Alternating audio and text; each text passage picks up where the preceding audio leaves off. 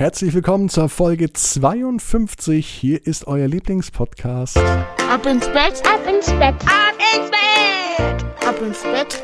Der Kinderpodcast.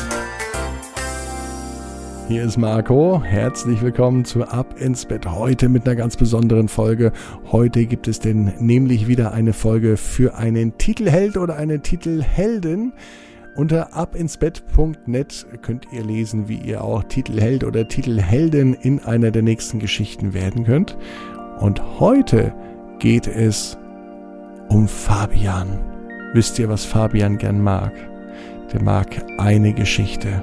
Er liebt Hänsel und Gretel. Ja, mit der Hexe ist er aber nicht so einverstanden. Die möchte Fabian am liebsten kochen und er lernt jetzt schon ganz fleißig Zaubersprüche auswendig.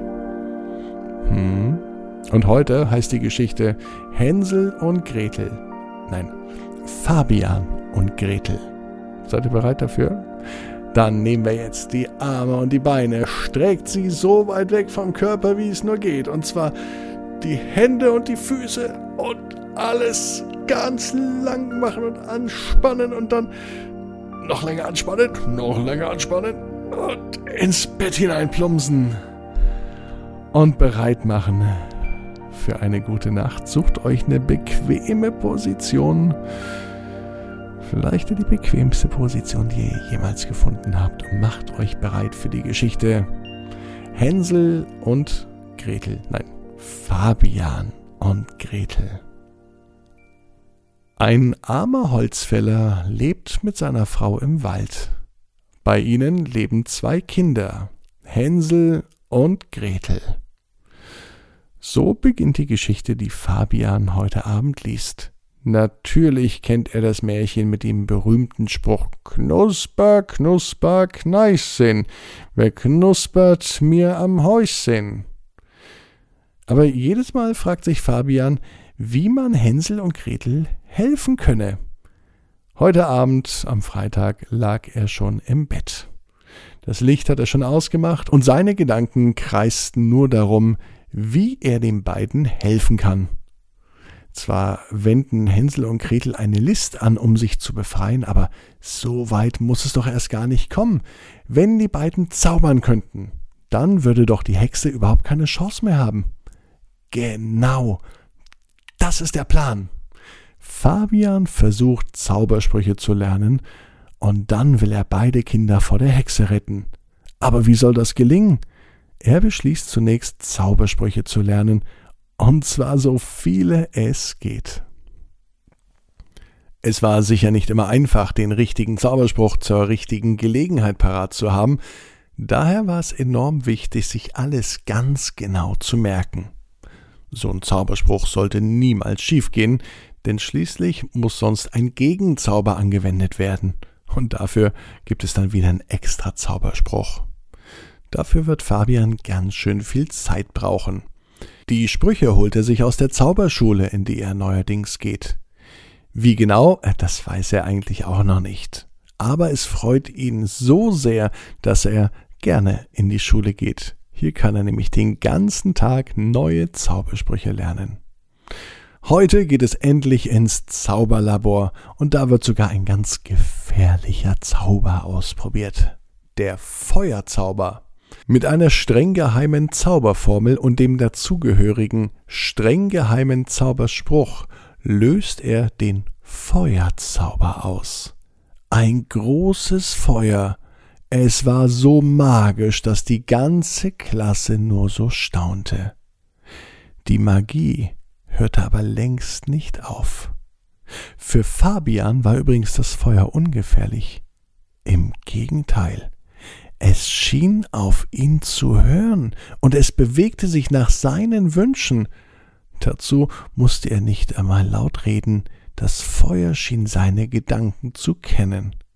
Er fragte den Zauberlehrer Professor Elfenfuß, wie das sein konnte.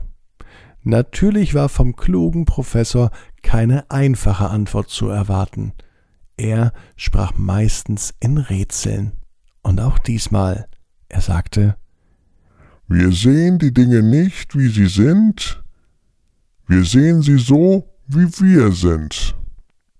Fabian blieb etwas ratlos zurück, aber immerhin wusste er, wie man den Feuerzauber einsetzt und dass ihm das Feuer aus seinem eigenen Zauber überhaupt nichts anhaben kann. Eigentlich fühlte er sich nun schon bereit, die Hexe aus dem Märchen zu verjagen. Aber wie um Himmels Namen soll er denn nun ins Märchen kommen? Es sind ja nur Buchstaben auf einer Seite und Gedanken in seinem Kopf. Während Fabian über seine eigenen Gedanken nachdachte, fiel ihm auf, dass neben ihm ein Buch lag. Es war das Märchenbuch, das er bereits am Abend in der Hand hatte. Und es war genau die Geschichte, über die er sich im Moment Gedanken gemacht hat. Vorsichtig nahm er das Buch in die Hand. Er schaute sich die erste Seite an und musste gleich einen zweiten Blick auf das Buch werfen, diesmal auf den Titel. Er war wie erstarrt. Auf dem Titel stand in großen Buchstaben Fabian und Gretel. Sein Herz begann ganz heftig zu schlagen, und so begann er zu lesen.